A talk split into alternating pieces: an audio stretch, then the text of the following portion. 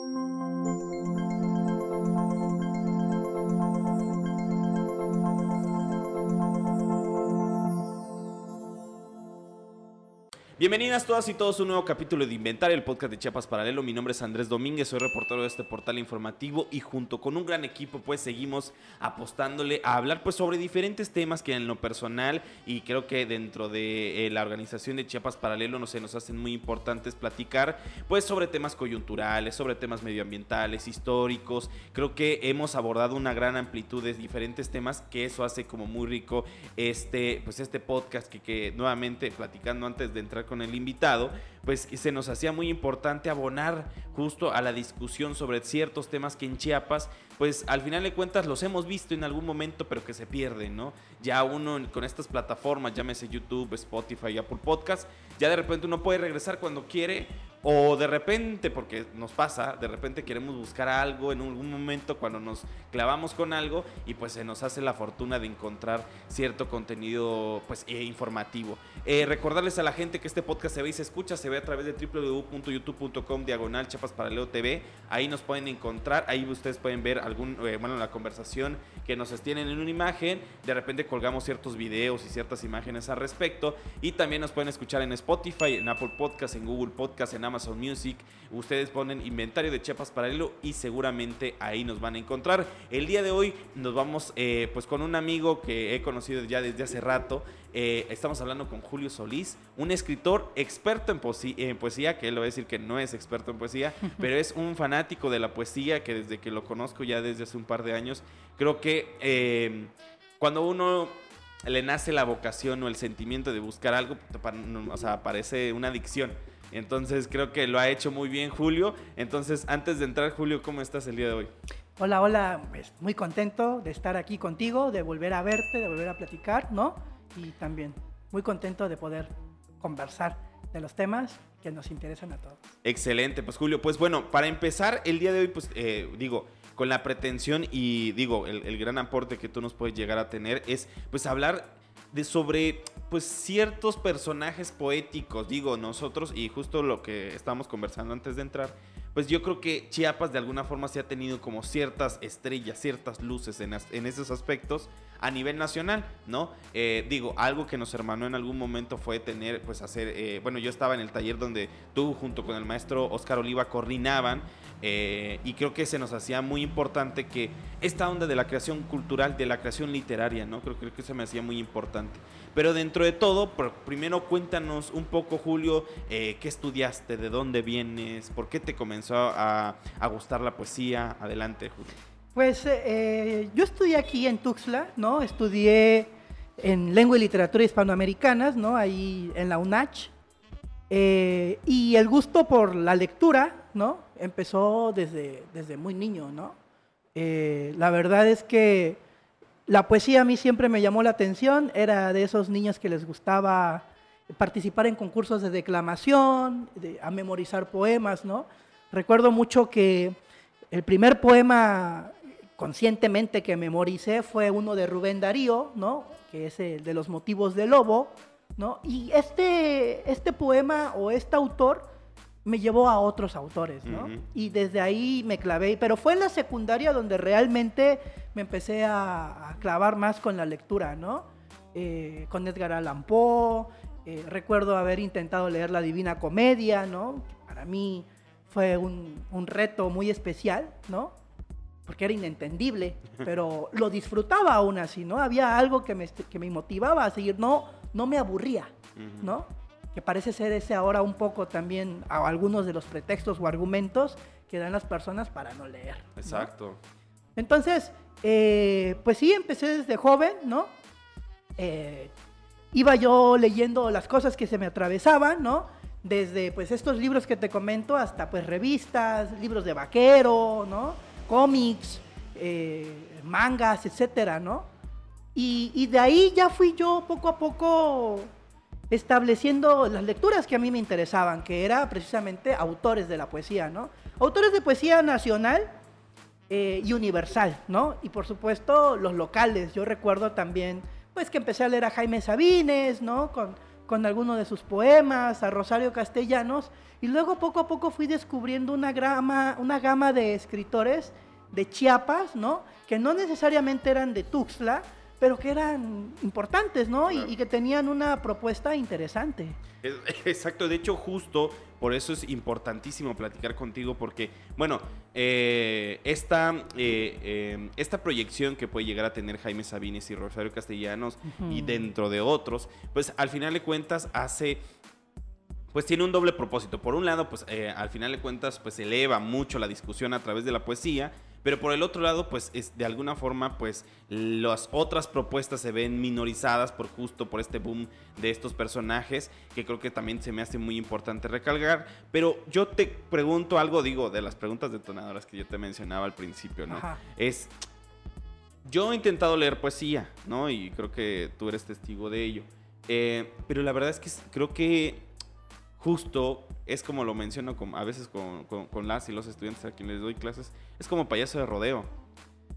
Siempre se pone, pero no es para todos. O sea, yo creo que leer poesía no es para todos. O sea, en el aspecto de que tiene su complejidad, porque uno, al menos yo de forma personal, estoy muy, muy acostumbrado a leer narrativa, ¿no? O sea, siempre.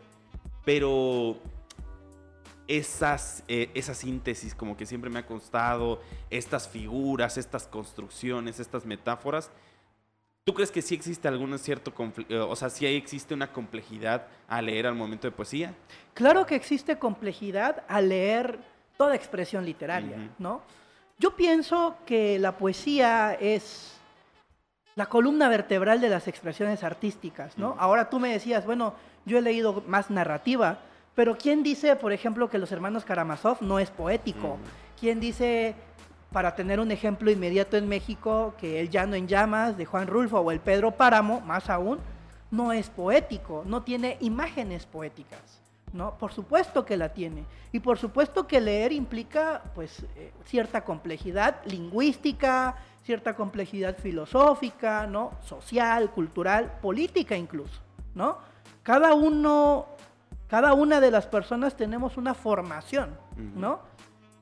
Y experiencias y lecturas previas. Y todo ese, ese cúmulo nos lleva a, cuando leemos, interpretar de una u otra forma.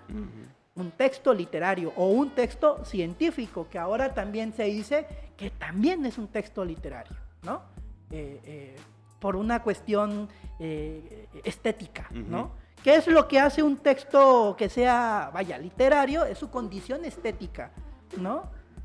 No sé, no es lo mismo un, artículo científico a un cuento, a un poema, pero sí puede tener cierto parentesco con un ensayo, por ejemplo, ¿no? Bueno, en fin, por supuesto que sí creo que hay dificultad, pero creo también que es cómo estamos viendo a la poesía, de qué manera estamos intentando abrazarla, ¿no? ¿Y por qué se le da un, grado de complejidad mayor al cuento, al teatro, a la novela, ¿no? Por supuesto que lo tiene, pero no sé, ahora pienso en el Ulises de James Joyce, que tiene un grado de complejidad pues muy alto, ¿no? Y hay poemas que no los tienen, ¿no? Entonces, creo que toda expresión literaria tiene un grado de complejidad porque tiene una búsqueda distinta en términos de lingüística también, ¿no? Sin embargo, yo creo que es más bien cómo las personas pueden entender la poesía, ¿no? Si tú quieres leer un poema y quieres encontrar el argumento de ese poema, es posible hacerlo a pesar de que sea, no sé, un haiku, ¿no? Eh, ahora recuerdo este famoso haiku de Basho, que es eh, en el viejo estanque, salta una rana, puff, sonido de agua. Es todo el haiku. Entonces uno dice, bueno, hay una imagen poética, pero también hay un argumento. Y tú puedes empezar a imaginar ese argumento desde por qué saltó la rana o qué hace debajo del agua o qué es lo que pasó en el trayecto del salto de la tierra al agua. Entonces, indagar todas estas cuestiones y no únicamente clavarse con un significado, con un significante, es lo que le da también, me parece, una condición poética a los textos. Claro. Oye, también, de hecho, dicho sea de paso, o sea, lo creo que lo importante de estar el día de hoy es. Eh, y, y, lo mencionábamos, digo, para antes de entrar con los autores, es cómo has identificado, digo, a lo largo del siglo XX y lo que llevamos del siglo XXI es las propuestas de Chiapas a respecto a nivel nacional y a respecto a nivel internacional. ¿Tú crees, tú crees que sí Chiapas ha, sido luz? ¿Sí crees que Chiapas pues ha tenido exponentes? ¿Tú cómo consideras la producción poética eh, en Chiapas hacia el exterior y hacia el interior, me imagino también? Bueno, pues... Eh, que sé que es una pregunta muy complicada, de hecho. Es complicada en el sentido de... De cómo fijas el parámetro, claro. De, claro, de cómo fijas el parámetro y de que, bien lo decía Nokis, ¿no? Chiapas es en el cosmos lo que una flor al viento, ¿no? De una forma eh, literaria dijo eso exactamente. Es un punto en un universo, ¿no? Y veamos, por ejemplo, la producción que hay en Estados Unidos de poesía y es tremenda, es inmensa, es enorme. Pero en Chiapas, aunque hay muy buenos exponentes, la otra vez alguien decía, y que seguramente tú lo has escuchado, ¿no? Que en Chiapas, debajo de las piedras, hay un poeta. Claro. ¿No? Pero ¿es eso realmente cierto?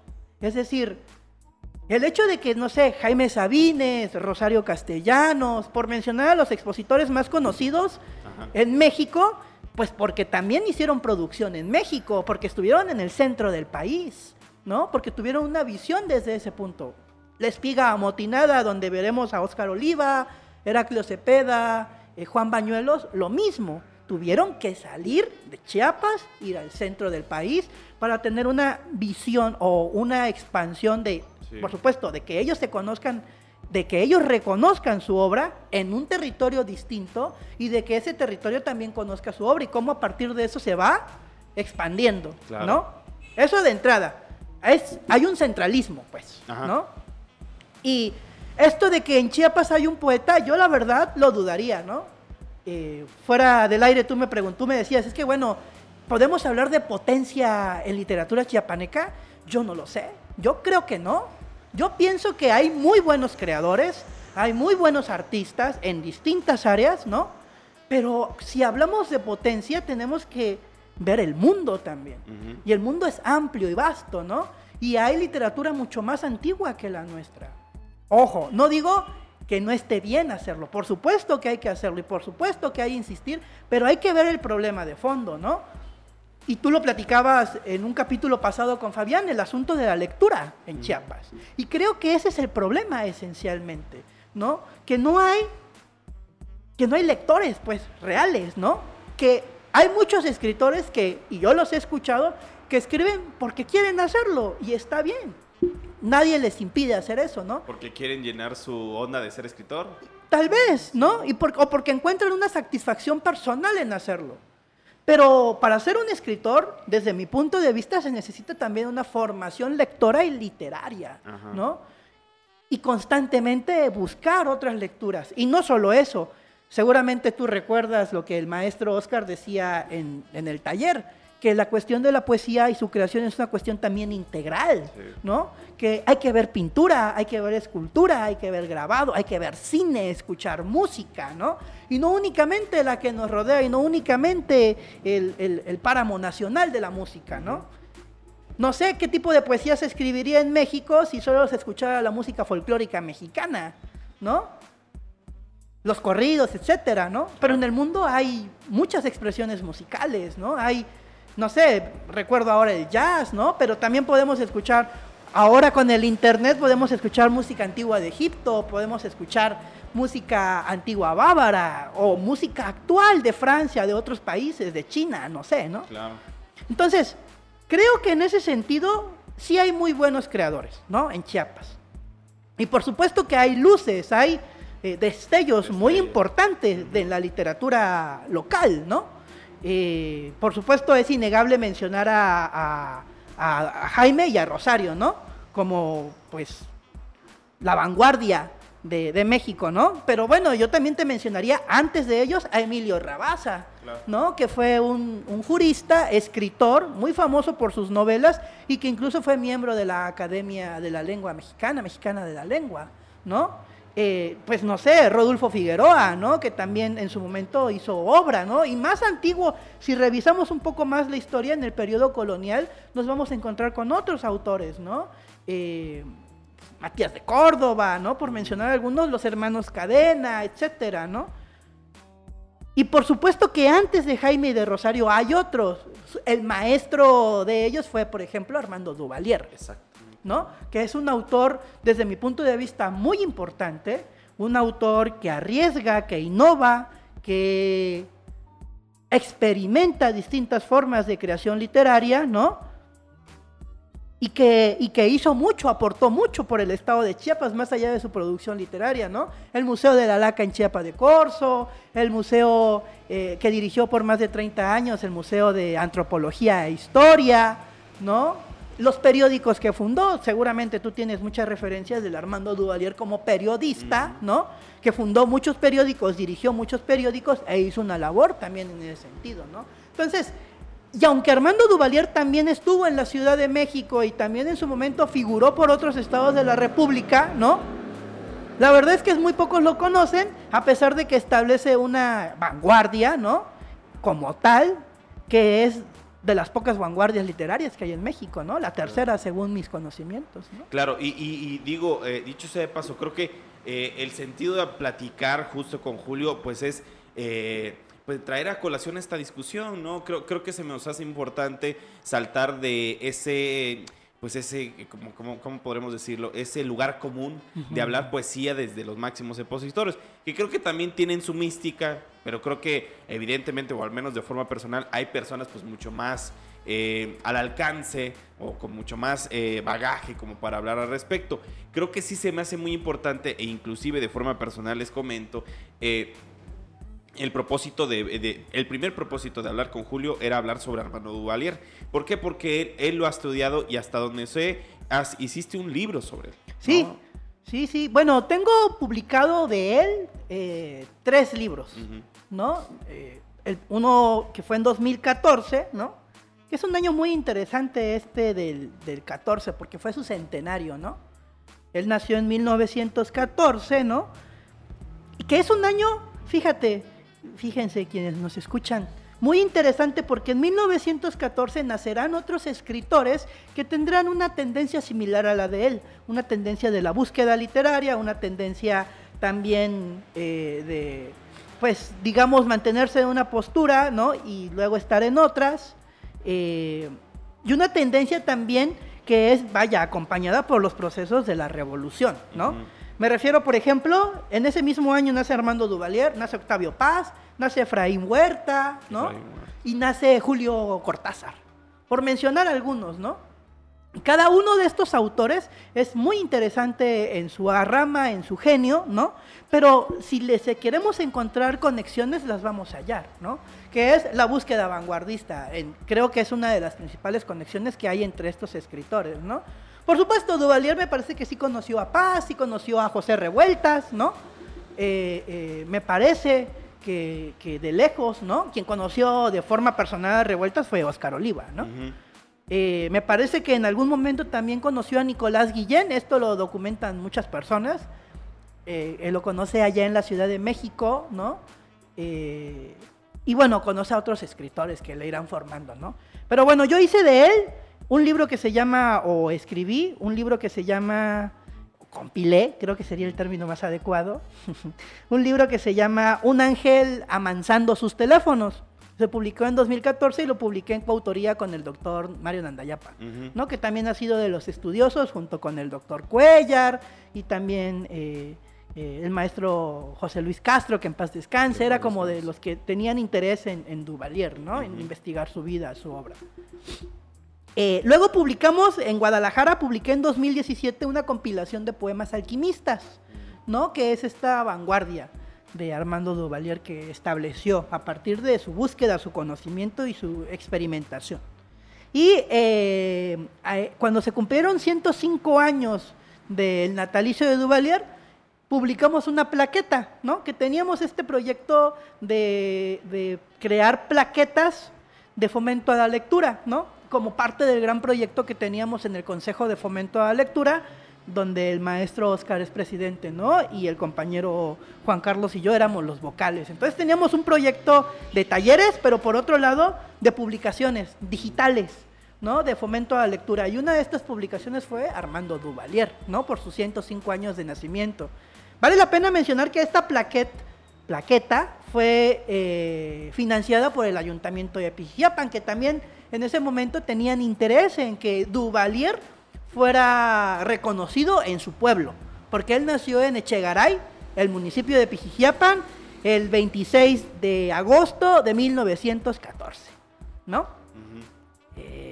Entonces, si tú lees, por ejemplo, Tribulaciones por un joven dinosaurio, va a decir el 26 de agosto, ¿no? El dinosaurio que nació el 26 de agosto, refiriéndose a la fecha de su nacimiento, ¿no?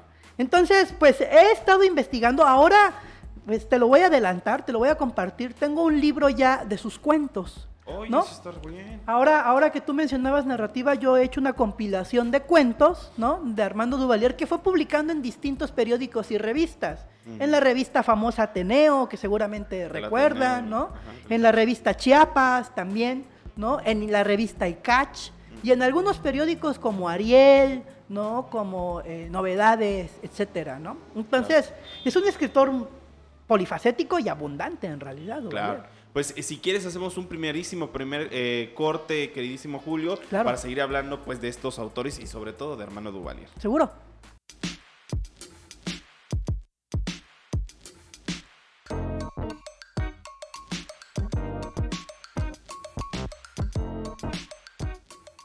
Y regresamos hablando con el gran escritor Julio Solís, con el amigo. Oye, antes de entrar, porque tuvimos una pausa ahí platicando de muchas cosas, te pregunto, tú lo mencionabas justo antes de entrar, que era, si se supone que en Chiapas hay poeta por debajo de las piedras, se supone que también hay producciones literarias, se supone que también hay bibliotecas, ¿por qué no se lee?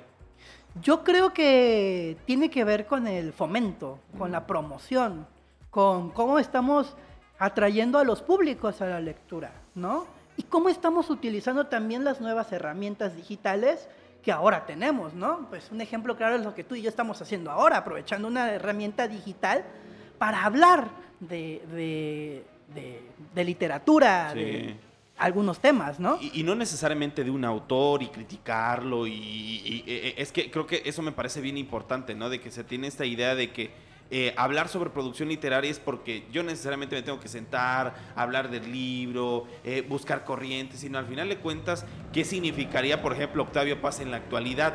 Eso creo que se me hace como mucho más importante. Eh, ¿Qué conexión, por ejemplo, tendría José Emilio Pacheco con la juventud actual? Claro. O sea, más allá de esta idea rebuscada y esta idea siempre de, de, la idea monótona de hagamos círculos de lectura, creo, no digo, puede ser como de forma muy personal, de e, esta, este intento volver a hacer los mismos ejercicios ya no ya muy distante, ¿no? Ya son con formatos muy distantes, ¿no? Claro, el asunto de la lectura, de la lectura es un asunto personal, individual, ¿no? Se ha querido hacer de forma colectiva porque ciertamente es rico el intercambio, es rico escuchar la opinión de X o Y persona en torno a una lectura que compartimos, ¿no? No sé, tú y yo podemos leer no sé, 100 años de soledad y a ti te parece súper genial e interesante y a mí me podría parecer aburrido, ¿no? Claro. O, y viceversa, ¿no? Eso es importante también, el diálogo es importante, ¿no? Y que, y que podamos también escuchar a otras personas para que nuestra crítica pueda ser un poco más amplia, ¿no? Y no quede tan sesgada a lo que únicamente conocemos y tener otras lecturas. Pero esto no es posible si tú no te sientas a leer. Eso es importante, pues, o sea, este es un asunto personal que tiene que ver también con un asunto íntimo, ¿no? De tomar el libro o tomar, para no quedarnos en esta idea del libro como objeto, ¿no? Tomar el teléfono, la computadora, ¿no? Y leer, ¿no? Y clavarse y una vez más buscarle el sentido que tú le quieras buscar, ¿no? Si tú le quieres buscar un sentido metafísico a, la Odisea de Homero, ¿no? Seguramente lo hallará. Si tú le quieres buscar un sentido de aventura o un sentido, etcétera, seguramente habrá, ¿no? Una vez más, tiene que ver con la interpretación de cada uno, ¿no? Y a lo mejor para mí sí es la Odisea una cosa muy seria porque es un clásico de la literatura, ¿no? Y que ha pasado el tiempo y que esa es verdadera literatura, aquella que traspasa los siglos, el tiempo, ¿no? Pero para ti no, para ti a lo mejor simplemente es una historia más de aventuras, no sé, como El Corsario Negro o cualquier otra obra, ¿no? Y está bien que tú me compartas tu punto de vista y que yo te comparte el mío. Pero esto no sería posible si tú no te sientas a leer. Claro. Si tú no tomas un tiempo para agarrar el libro y leerlo. Eso es fundamental, de entrada, ¿no? Pero es cierto también de que el fomento de la lectura es fundamental desde las bases, eh, pues desde las infancias, ¿no? Pero también habría que trabajar ahora con los adultos, ¿no? Me parece que las actividades luego de fomento de la lectura se infantilizan mucho. Ajá. Siempre con los, niña, con los niños y las niñas, lo cual está muy bien, ¿no? Pero a veces ni siquiera es fomento a la lectura. Yo veía la otra vez una actividad que vino a hacer aquí la Estrategia Nacional de Lectura en Chiapa de Corzo, ¿no? Donde ponían así, atrajeron a un invitado, etcétera, etcétera, e hicieron talleres y todo muy bonito, y quién sabe cuánta plata se gastó, y muy bonito. Pero, ¿cuáles son, qué, qué es lo que realmente leyeron los niños en ese momento? ¿O cómo sabemos que esos niños van a llegar a su casa a leer? Claro. ¿no? Eso es lo importante. De ahí que pensamos que también que los talleres pueden ser, pueden ser una vía para que resulte esto, ¿no? No sé, en el taller de Óscar Oliva leíamos al año más de 20 libros de poesía, ¿no? O ah, leíamos cuentos y en algún momento leímos novelas y veíamos películas, etcétera, ¿no? Pero es que teníamos un compromiso de leer esa semana tal libro, tal autor o tan siquiera tal poema y llegar y discutirlo, ¿no? Y cómo a partir de estas lecturas tú también ya puedes empezar a escribir, Sí. ¿No? A soltar la mano, como decía el maestro. justamente, ¿no? Es algo ineludible. Lectura y escritura van de la mano, van pegados, ¿no? No se puede separar. Entonces, creo, pienso, hay quienes sí pueden escribir sin leer, a mí me cuesta muchísimo, ¿no? Yo necesito aquí mis libros y tener abiertas varias páginas en, la- en el internet, ¿no? Y, y de repente buscar alguna información, etcétera, para poder crear un texto. Si no, a mí me cuesta mucho. Claro.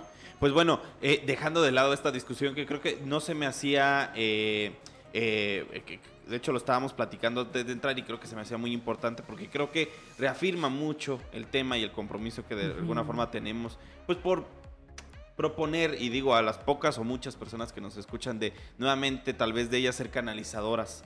De, de este sentimiento del fomento a la lectura. Bueno, no me voy a aclarar mucho porque creo que tenemos mucho más temas eh, ahí eh, transversales. Pero bueno, regresamos mucho a Armando Duvalier. Ok. Nos habíamos quedado de la reivindicación de Pijijiapan por ser como que su hijo eh, en, este, en, este, en este aspecto como de lo que puede llegar a ser un ayuntamiento, del hijo predilecto y ese rollo. Pero bueno, Armando Duvalier, y, y creo que hay algún punto muy importante para explicarle a, a- a la ciudadanía, que es el tema de un poema alquimista. ¿Qué es un poema alquimista? Ok.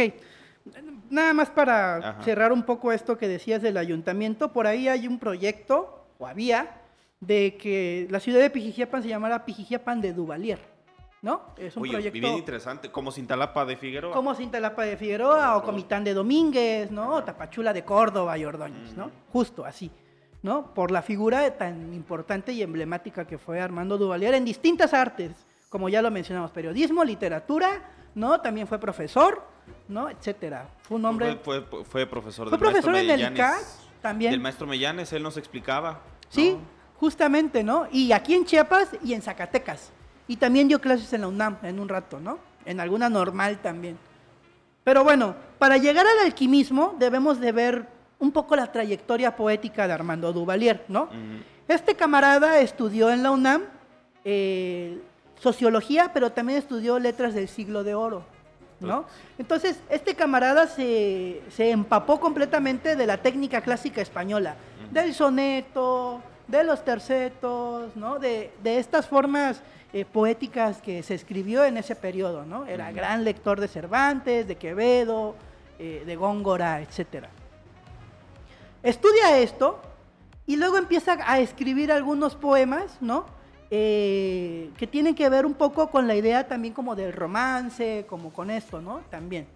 Pero no únicamente se quedó clavado con esto y no únicamente se quedó clavado con la idea que a eso iba, de Chiapas, ¿no? Ciertamente hay varios poemas que hablan de Chiapas y de, y de, y de su tierra natal. ¿no? Pero lo hace bajo ciertas técnicas, pero ahorita voy. Ujú. Entonces, el, el producto de haber estudiado todas estas, estas situaciones en la UNAM y de sus múltiples lecturas, la otra vez me platicaba su hijo, el doctor Antonio, con quien tengo una, una muy buena amistad, ¿no? me platicaba que eh, a él, a ellos, a sus hijos, les daba una, una moneda, 50 centavos, no sé, 10 centavos, no recuerdo ahora la cantidad, para que leyeran un capítulo de Quijote. ¿No? Mira qué interesante forma de fomentar la lectura en la familia, ¿no? Eh, O sea, les daba un peso por capítulo. ajá, por- o ándale, o- para que leyeran y platicaran. Nada más, ¿no? Oye, qué buena estrategia. Sí, ¿verdad? Ojalá el gobierno nos pagara por leer. Claro. Eh, pero bueno, eso les platicaba de otros autores. Entonces, esa- ese interés lo llevó a él a componer una forma métrica que él inventó que se llamaba retornela, ¿no? Que era eh, estrofas de cinco versos, ¿no? Con determinados golpes silábicos cada verso. Pero la, la, vaya, una de las características de la retornela, o quizá la principal, es que el primer verso es igual al último, ¿no? En el quinto verso, ¿no? A lo mejor y por ahí de ratito podemos leer algo de eso. Claro. Bueno, pero no únicamente se interesó en esta forma, que ya de por sí es muy complicada y este compa hizo sonetos, escribió tercetos, etcétera, ¿no? Ajá. Se interesó también por la poesía oriental. Esto porque en una de sus entrevistas como periodista conoce a Agustín Aro, que es de un escritor de Hidalgo, que por cierto también este camarada estaba metido en el bloque de obreros intelectuales, ¿no? Que no, no fue, perdón, perdón, aquí, bueno, sí, ¿no es el que se casó con Elena Poniatowska? No, no, no. No, no, no. No, no, no. No. O bueno, no sé, ya desconozco Es un que poco sus de la hijos se llaman Poniatowska, Aro Poniatowska. Aro Poniatowska. Pues por ahí debe de haber Por el- ahí algún puede haber, familiar, ¿no? Ese dato valdría la pena rastrearlo, por ahí podemos encontrar una conexión. Pero este señor era también le gustaba escribir haiku, a Armando ya le interesaba. Luego, él publica en 1934 un libro que se llama Tibor, que son haikus. ¿Y qué es el haiku? Exacto. Una forma poética oriental, ¿no? De en romanizado, castellanizada, que tiene 5, 7 y 5. Son tres versos, de cinco sílabas, siete sílabas y cinco sílabas. Que qué ¿no? difícil son hacerlo. Qué difícil. que esta, esta forma la, la establece José Juan Tablada, Ajá. ¿no? Que también era un tipo que le latía mucho la cuestión del arte oriental, etcétera, ¿no? Me parece que él estuvo incluso allá en Japón, ¿no? Y entonces él trae esta forma, la castellaniza de este modo, y son una serie de escritores a lo largo del país que van a empezar a practicar esto. Uno de estos fue Armando Duvalier, ¿no? Eh, que ya tenía interés y cuando conoce a este compa Aro, Agustín Aro, hacen muy buena amistad, tanto que él se casa con su hija, Ah, entonces no era. por- Ajá. con Carmen Jaro, ¿no? Por eso es que no dudo también un poco de, de- de este, que esto que me comentas, pero el, el apellido Aro parece que tiene cierta importancia ahí dentro de la cultura nacional. Sí, sí, sí. Luego, hace estos libros, este primero el de Tibor, y en 1954 publica Mariposas de Laca, que es un libro bellísimo con grabados de Adolfo Mezquiac, ¿no? Ujú. Todos estos libros por ahí los tengo digital, se los voy a compartir, ¿no? Ujú. Para ver si se puede compartir eh, con las autorizaciones correspondientes. Claro, claro. Pero no únicamente se interesó en hacer esto, Ujú. se interesó también en otro género poético que es la poesía negra, ¿no? Que es la poesía creada por países donde habita gente negra, ¿no? Por ejemplo, particularmente en Latinoamérica, vamos a encontrar en Cuba muchos exponentes, pero también en Venezuela, en Colombia, ¿no? En Haití, sobre todo. Ahora bien, eh, ya, te había, ya habíamos platicado un poco que Armando conoció a Nicolás Guillén, que es uno de estos expositores de la poesía negra, ¿no?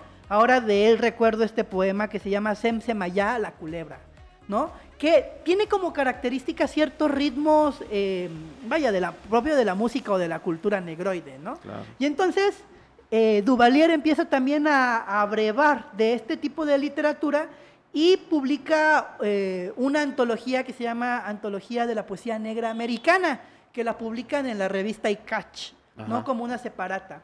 Y en varios periódicos también empieza a publicar algunos poemas de este, de este, de este tono.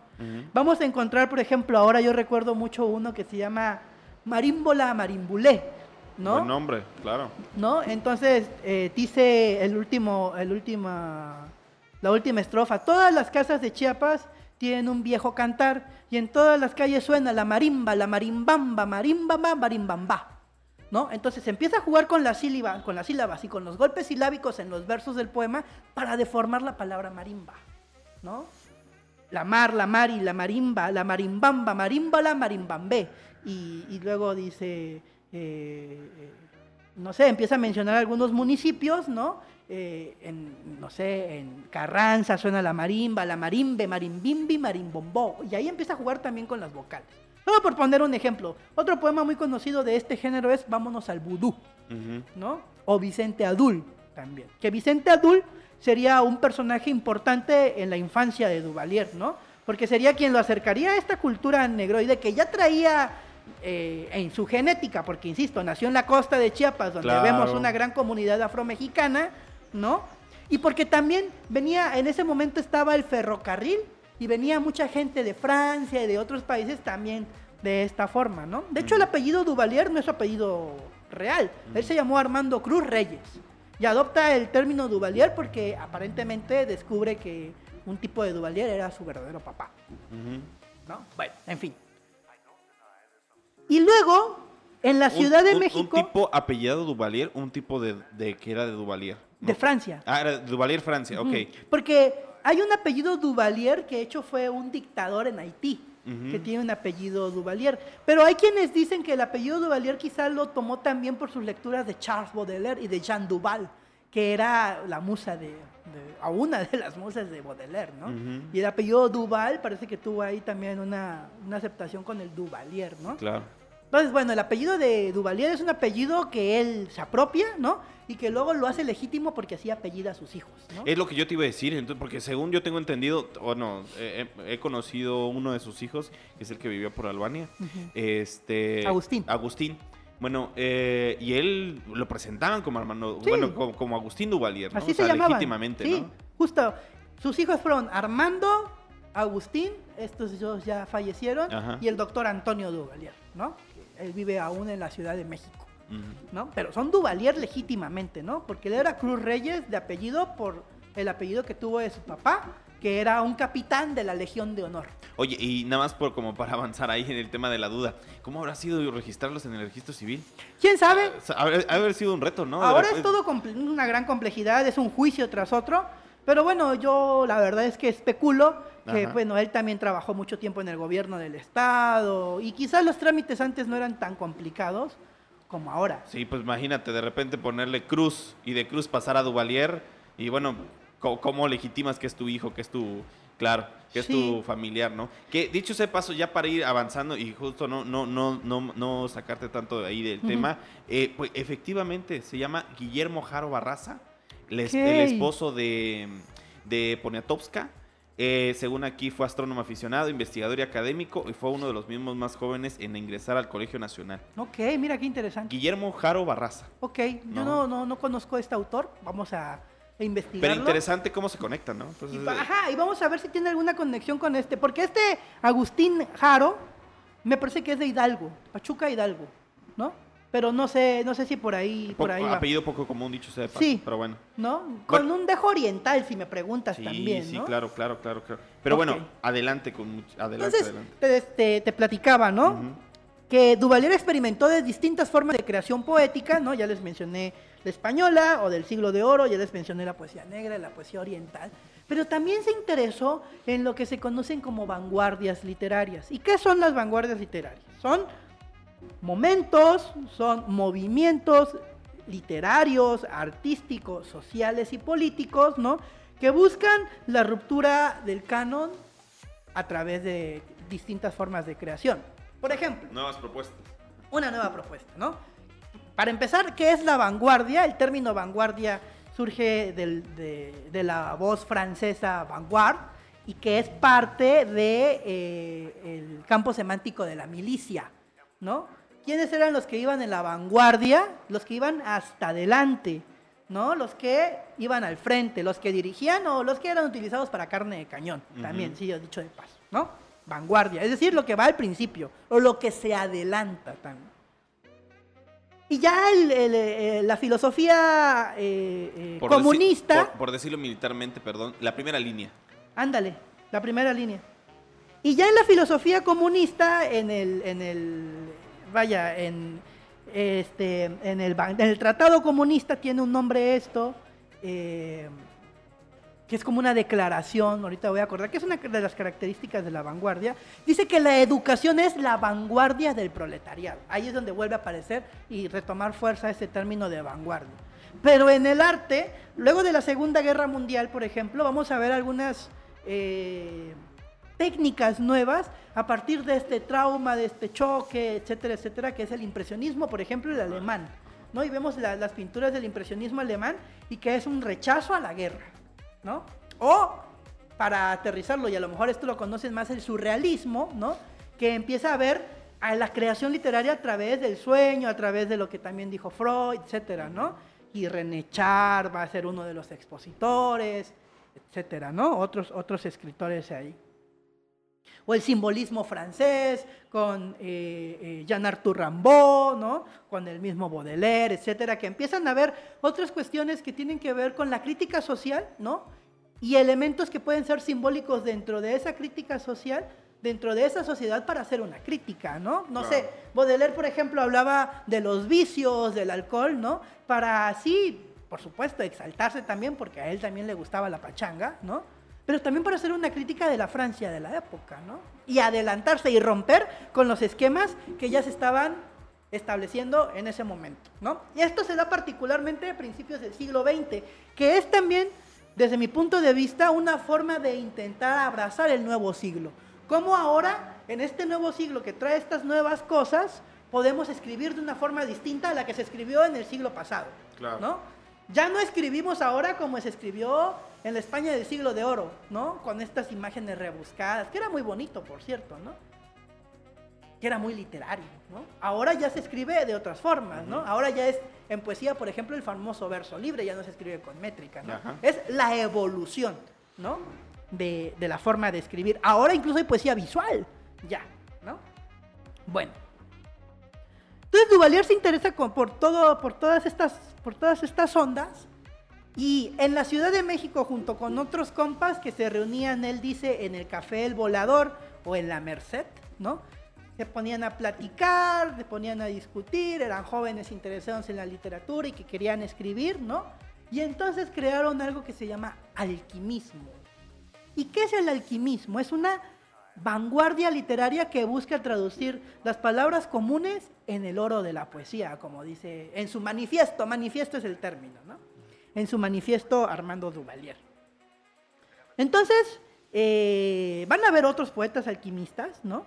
Como, y en Chiapas, por ejemplo, está este, este camarada Ramón Rosenberg Mancilla, seguramente lo recuerdan ustedes porque era periodista también, ¿no? Y Duvalier en Tribulaciones por un joven dinosaurio dice que Ramón Rosenberg Mancilla es este, el primer poeta alquimista, ¿no? Hay otros, hay otros compas que él recuerda, ¿no? Entonces, busca transmitir las palabras del oro en la poesía rompiendo la sintaxis, rompiendo la lógica de los versos, ¿no? Y entonces tiene un poema que él ejemplifica en su manifiesto que se llama este se llama La niña y su hipotenusa. Nada más desde el título ya encontramos una contradicción en campos semánticos. Es decir, la niña, ¿no? Y luego la hipotenusa que parece que es un campo semántico de la ciencia de las matemáticas, ¿no? Para determinar algo. Entonces él tiene este poema de la niña y su hipotenusa y dice, la niña está en el jardín nevando, ¿no? Y luego, por poner un ejemplo, ahora no recuerdo bien, perdón. Y luego dice, eh, la niña está en el azufre nevando. Luego dice, la niña nevando en el azufre está haciendo un jardín. Ah, eso qué buena imagen. ¿No? Entonces, ¿cómo él empieza a transformar estas imágenes a partir de los mismos elementos y colocarlos en distintas formas? Este fue solo un ejemplo, ¿no? Claro. De la poesía alquimista, originalmente se conocían solo cuatro poemas, que es este de Tribulaciones por un joven dinosaurio, ¿no? Que lo publica en una plaqueta eh, con el bloque de obreros intelectuales. Luego publica este de eh, La niña y su hipotenusa, ¿no? Luego publica uno que se llama Madrigal apasionado a Ténfora. Bueno, estos son los dos primeros que publica. Y luego parece que hay un silencio en publicaciones en términos de libros, porque sí publica en periódicos y en otros lados, ¿no? Y es hasta cuando recibe el premio Chiapas, que ustedes saben es el premio más importante que se daba o se da. A los, a los expositores más importantes del Estado, ¿no? En Chiapas, en las ciencias y en las artes. A él se lo dan hasta 1988, ¿no? Y en ese año se publica un librito gris, se llama Publicaciones, eh, eh, Poemas Alquimistas de Armando Duvalier, ¿no? Y ahí aparecen estos dos poemas, aparece también eh, Madrigal Apasionado a Ténfora, que es un libro que le dedica a Jaime Sabines, ¿no? Mm. Por ejemplo, un poema que le dedica a Jaime Sabines, y aparece uno más que le dedica a un grabador que se llama Francisco Cabrera Nieto, ¿no? y ahí vamos a ver imágenes muy, muy, muy raras, muy estrambóticas, ¿no? Pero si quieres, eh, digo, para terminar y agarrar un poquitísimo de aire, ya para ir terminando este primer bloque, eh, bueno, este segundo bloque, eh, podemos terminar por acá y seguir con la conversación hablando. Diego, de hecho, de sea de paso, nos dejas ahí con. Ahorita vamos a buscar un poema, ¿no? Para que así sea como mucho más puntual, para así darle como una muy buena imagen de un poema sí, Por aquí tenemos preparados algunos poemas. Excelente, muchísimas gracias, Julio.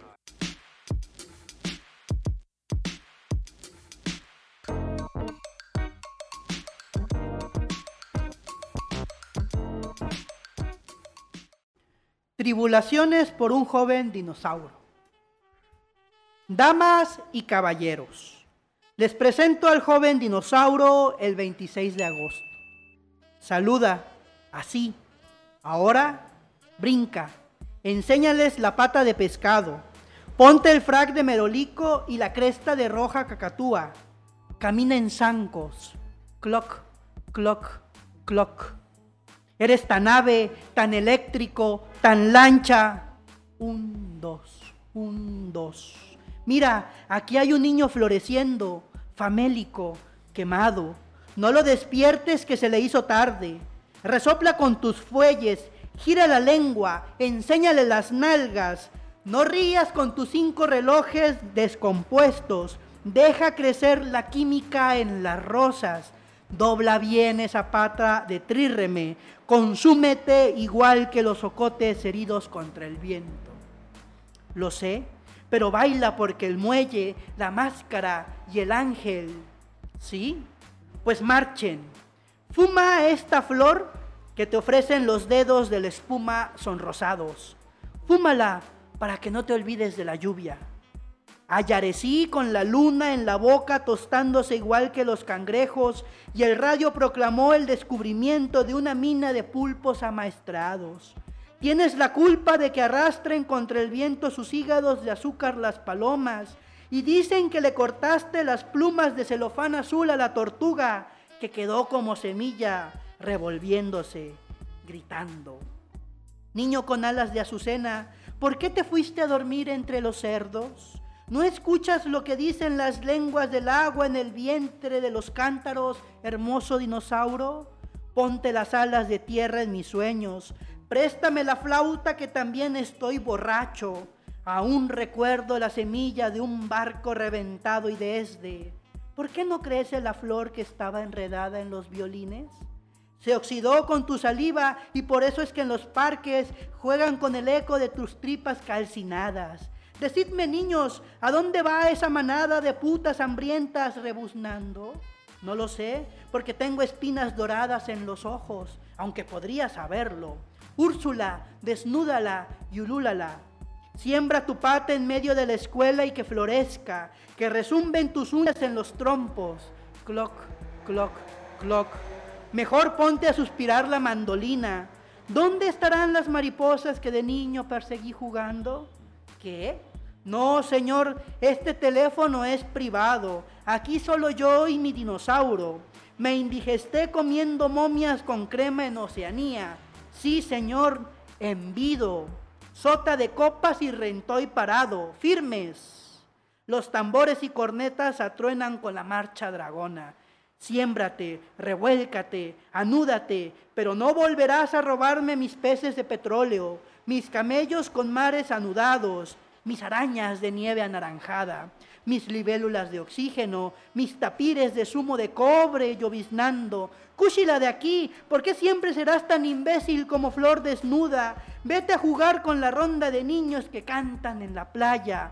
Vete a clavar el otoño con mis líquenes. ¿Lloras apestoso borracho? Sí, ya sé tu historia, la de siempre, Este era un rey, estupideces.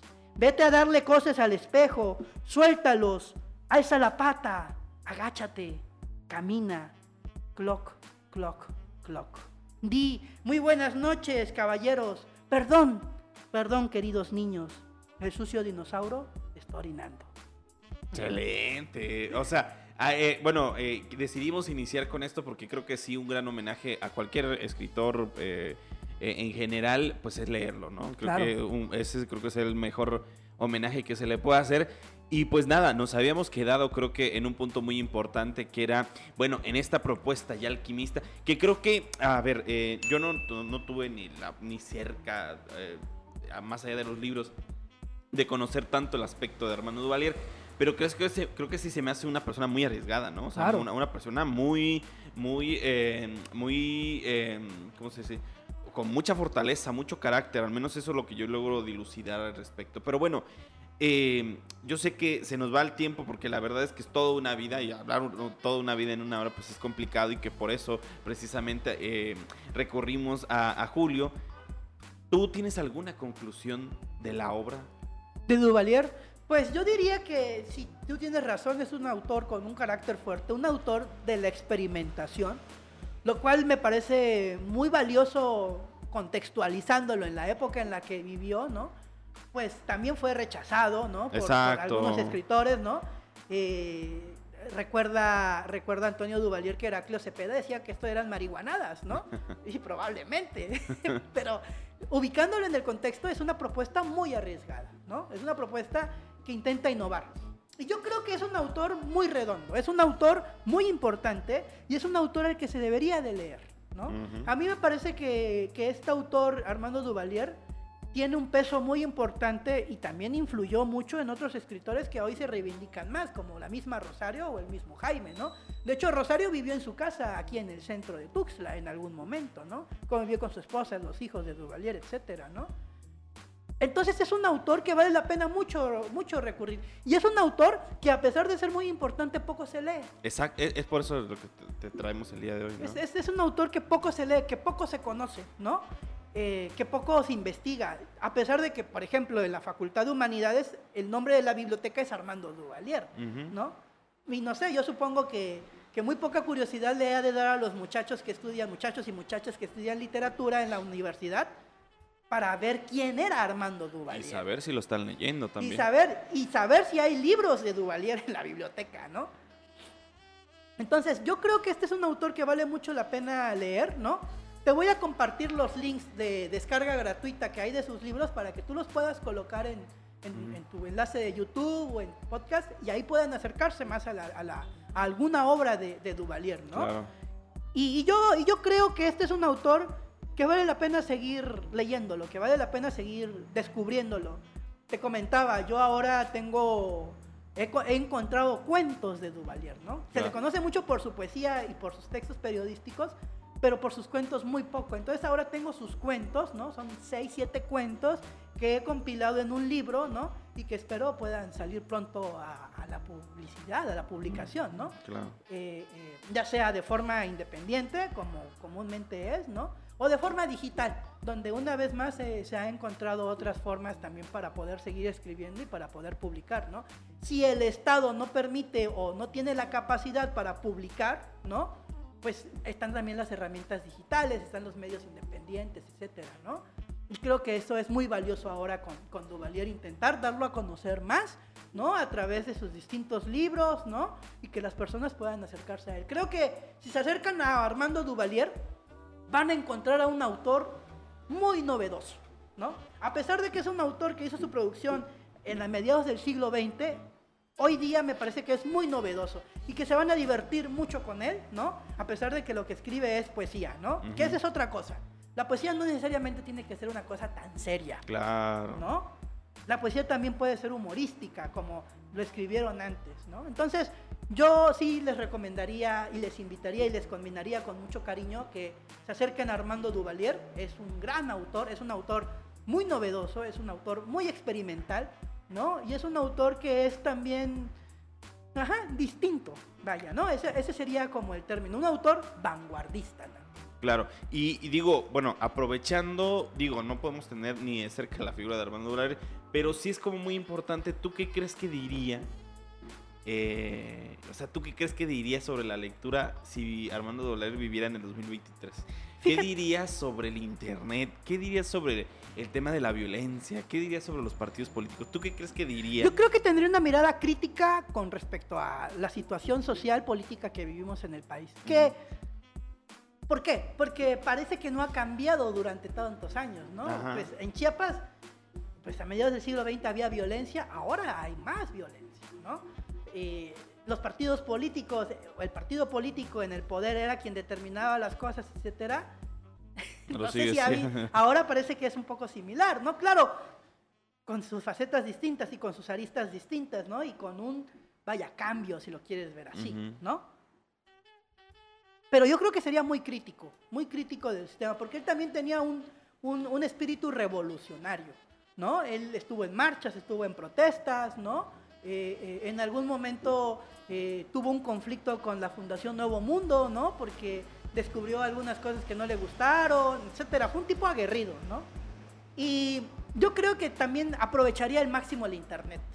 ¿no? Yo creo que se divertiría ahí leyendo, porque pienso, si en esa época que no teníamos internet, porque ahora parece difícil imaginarlo, ¿no? Ajá. En esa época que no teníamos en internet, bueno, tú y yo de niños no tuvimos internet, ¿no? Pero en esa época que era a través de cartas incluso, ¿no? Que este autor accediera a leer, no sé, a estos autores de la literatura universal, Sí. ¿no? Ahora imagínate con el internet qué tanto hubiese leído este compa, ¿no? ¿Qué otros autores hubiera descubierto, ¿no? A lo mejor y si hubiera descubierto más aún la poesía hecha en África, en Senegal, ¿no? Ahora recuerdo a este escritor que se llama Leopold Sedar Senghor, ¿no? Que escribe poemas sobre la negritud. Tiene un poema bellísimo que se llama El hombre de color, ¿no? Donde dice que cuando el bebé nace es blanco y cuando se enferma amarillo y cuando le da el sol es colorado, etcétera, ¿no? A las personas que son color blanca. Pero él, siendo negro, de niño fue negro y cuando le pegó el sol era negro y cuando se va a morir va a ser negro. Entonces pregunta él, ¿quién es el hombre de color? Uy, buenísima figura, ¿no? ¿No? Claro, Sí, maravilloso. sí. Entonces, imagino yo a Duvalier como leyendo estos autores, viendo otras formas, investigando las nuevas formas de creación poética, ¿no? Yo te decía hace rato, ahora ya hay poesía visual, ¿no? Eh, eh, etcétera, hay otras formas también. Entonces yo creo que él aprovecharía al máximo esta, esta situación. Y seguiría siendo un crítico y seguiría siendo periodista y quizá trabajaría en Chiapas Paralelo. Oh, yo te- ojalá, qué bueno. O sea, tal vez em- emanaría mucho con este proyecto. Seguro. Pero bueno, eh, Julio, se nos va el tiempo y creo que ya tenemos muchísimo, y creo que, digo, tenemos muchísimo por qué platicar. Pero no quisiera pasar desapercibido con la intención de estos grupos de creación literaria, ¿no? Creo que ya llevas un rato eh, eh, aprendiendo, enseñando, eh, eh, ubicando estos escenarios, estos ambientes de la creación literaria. Bueno, yo fui uno de ellos, mucha gente que de repente no necesariamente nace de familia literata, que de repente viene de la Albania o viene de las granjas. Bueno, teníamos a, a un compa que venía creo que de San Juan Chamula, que- Ándale. que no me acuerdo cómo se llamaba. Miguel. Miguel, venía un compa de Chiapa de Corso. Alberto. Albertito. eh, bueno, Lalo también, Lalito. Lalito. Entonces, creo que esa diversidad, creo que, que como que hacía muchísimo, ¿no? ¿Tú cómo ves este panorama de los, eh, de los famosísimos talleres de creación literaria que tú también impartes, ¿no? Sí, yo creo que son importantes, ¿no? Teníamos un proyecto de crear una red de talleres, ya lo teníamos, ¿no? Teníamos talleres en distintos municipios, ¿no? De gente que llegó al taller de poesía de Oscar Oliva, como tú bien decías, ¿no? Eh, tenemos, por ejemplo, un caso muy exitoso en Ixtacomitán con la compañera Elizabeth Mondragón, que eh, tiene talleres para niñas y niños, y ella incluso dio talleres en otros municipios cercanos a Ixtacomitán, en Pichucalco, en Francisco León, no sé en dónde otro, ¿no? Ujú. Y teníamos una red de talleres en San Cristóbal, en San Juan Cancuc, etc. Teníamos en al menos 10 municipios de talleres de personas que estaban llegando a los talleres. Por ejemplo, en San Juan Cancuc, muchachos y muchachas que estudiaban en el Covach llegaron a un taller que impartió el maestro José Manuel y estos muchachos y muchachas ganaron un concurso nacional de poesía. ¿no? que convocó la UNESCO y la Secretaría de Educación. Uno de los muchachos manda su poema en celtal, me parece que es la lengua allá, en- con más de 70 versos y ahora ya lo estaban traduciendo al español para poder ser publicado, ¿no? Son muy importantes los talleres, ¿no? Y nosotros tuvimos en el taller de poesía más de 100 personas que anduvieron, que vinieron y estuvieron y que creemos que algo se les quedó del taller, ¿no? Y con la pandemia abrimos esta frontera de hacerlo de forma virtual y tenemos gente de Colombia, de Argentina, de Grecia, de Portugal, etcétera, ¿no? Ujú. Y esto hace muchísimo más plural el, el diálogo y la, la concepción de la literatura, ¿no? Entonces yo creo que son muy importantes los talleres porque fomentan el diálogo, fomentan la lectura y fomentan la escritura. Es lectura y escritura, eso no hay que olvidarlo, ¿no? Claro. Un buen lector es un escritor también, ¿no? Aunque no quiera ser un poeta o un narrador o un periodista, al menos te da las bases para escribir bien, porque, perdón, uno ve hasta los oficios institucionales y tiene errores ortográficos, ¿no? Claro. O sea, esto es una cuestión grave, ¿no? Por eso es que creo que todas las fuerzas deben de enfocarse en esto de la lectura ahora. ¿no? Tiene que verse como una crisis social, como algo grave, ¿no? Y como tal necesita una respuesta con mucha fuerza. ¿no? Seguimos viendo las estadísticas y vamos en decremento, pero bueno, ese es otro tema que luego tal vez podamos abordar con más detalle. Pero los talleres es una, una, una estrategia muy importante para ayudar a crear esto también. Y porque también ayuda a otras cosas que son transversales. A crear, por ejemplo, una cultura de paz, que tanta falta nos hace, ¿no? A crear también comunidad, a crear también una cultura comunitaria. Entonces yo creo que son fundamentales y muy importantes y que se les debería de dar el apoyo, pero la verdad es que es muy poco el apoyo que hay para estas actividades. Claro, pues Julio, eh, me parece impresionante. De hecho, dicho sea de paso, creo que cumplimos un objetivo. Al principio, antes de preguntarle cómo quería que lo presentara Julio, solamente me dijo, preséntame como escritor. Pero bueno, con todo lo que nos has dicho de Armando de Valer, creo que está por demás decirlo, la investigación que has hecho, de, creo que de forma hasta puntual sobre ciertos aspectos de su vida, lo que hace muy particular el, ejemplo de un investigador. También vemos tu faceta como, eh, como promotor cultural, tu faceta en esta de creación de, de- de- de como de de creación literaria. Y pues bueno, es indudable que al final de cuentas te has desarrollado en diferentes ámbitos. Y qué bueno que tienes como esa visión de seguir empujando, ¿no? O sea, de que, como lo decíamos antes de, de- de- de empezar, ¿no? De que sabemos que eh, hacer todas las cosas independientes, sin dinero, pues tiene sus, siempre sus ventajas, siempre vamos cuesta arriba, pero seguramente tiene sus satisfacciones. Pero bueno, Julio, digo, ya para ir terminando, eh, te preguntaría dónde te puede buscar la gente, dónde puede encontrar tus libros, eh, dónde te puede encontrar esos talleres, dónde te puede encontrar de forma general. Sí, pues en redes sociales, eh, eh, no, yo no, no tengo Facebook, ¿no? Este, pero voy a crear uno y Ajá. así se va a llamar Julio Solís. En Instagram también me encuentran así y en Twitter, ¿no? Y algunos de los libros los pueden encontrar eh, de forma gratuita, en, algunos los ha publicado con Eculta, ¿no? Pero quien le interese, yo también se los puedo compartir de Ujú. forma digital. Ahora estoy por publicar un libro que se llama Desde las nubes, poemas y grabados, ¿no? Que es un libro así, ¿no? Por ahí tengo otro, otro proyecto de, de- de poesía, el libro de cuentos de Armando Duvalier, ¿no? Por ahí seguimos trabajando y entonces podemos seguir acercándonos. También puedo dejar mi número telefónico para quien quiera acercarse, ¿no? Solo no me vayan a extorsionar porque pues no me van a poder quitar nada tampoco. Y entonces es 961-1130-159 y con mucho gusto. Otra vez si lo interés, repites más lento. quien tenga interés, ahí está. Lo repito, 961-1130-159 y también lo podemos pegar en...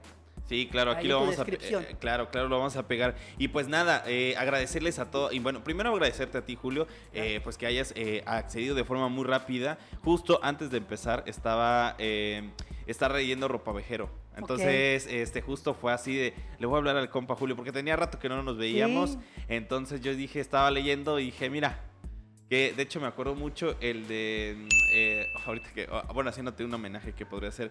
El de qué paciencia, el de las. eh, qué paciencia el de los árboles. Creo que, creo que era esa. Creo que o- o era un poema ahí de sobre el tema de los árboles. Qué paciencia el de los árboles ante tantas alondras que, que- que cantan. Una cosa así. Por ahí lo puedo colgar. Sí. Eh, pero bueno, en general, pues agradecerte infinitamente el tiempo. Eh, esperemos que sigamos conversando, que, eh, que, que se den muchos más espacios al respecto. Y pues nada, agradecerle a las personas que hayan escuchado este podcast.